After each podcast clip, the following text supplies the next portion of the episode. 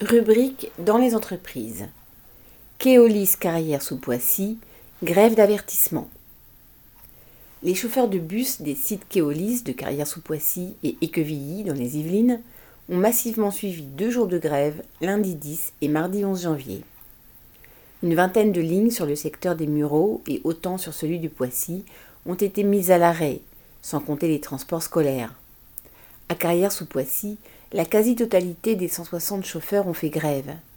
Sur ce site, le mécontentement n'a cessé de grandir depuis que Coeolis a repris le marché de ses lignes urbaines et interurbaines à Transdev le 1er août 2021. Keolis a changé beaucoup de choses, en pire. Sur certaines lignes, le nombre de rotations a été multiplié par deux, rallongeant la journée et réduisant à rien le battement entre deux voyages en tête de ligne.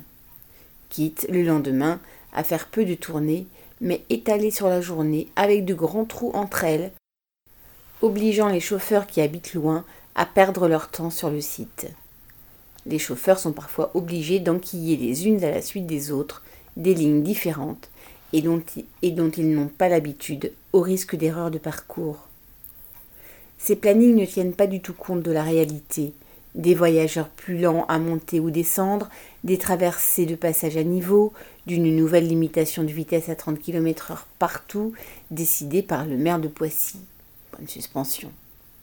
Si l'on ajoute le fait que Keolis a transféré ailleurs une dizaine de bus, que des dysfonctionnements apparaissent dans l'affichage des destinations sur les bus et autres, le service rendu aux usagers s'est nettement dégradé mais le directeur du site a eu l'audace d'évoquer un prétendu absentéisme des chauffeurs pour expliquer une partie de, des ratés.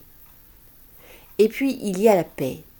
D'abord une prime différentielle entre guillemets a été créée que même le service comptabilité du site n'arrive pas à expliquer. Sur la feuille de paix, les chauffeurs trouvent couramment des moins 400 ou moins 800 euros.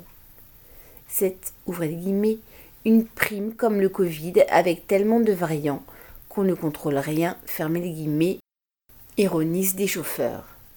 À cela s'ajoutent chaque mois des erreurs et la paie de décembre a été payée en deux, voire trois fois.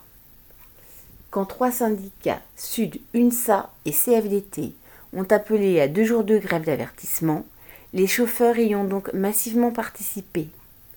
Un avertissement que le patron aurait tort de ne pas prendre au sérieux correspondant Hello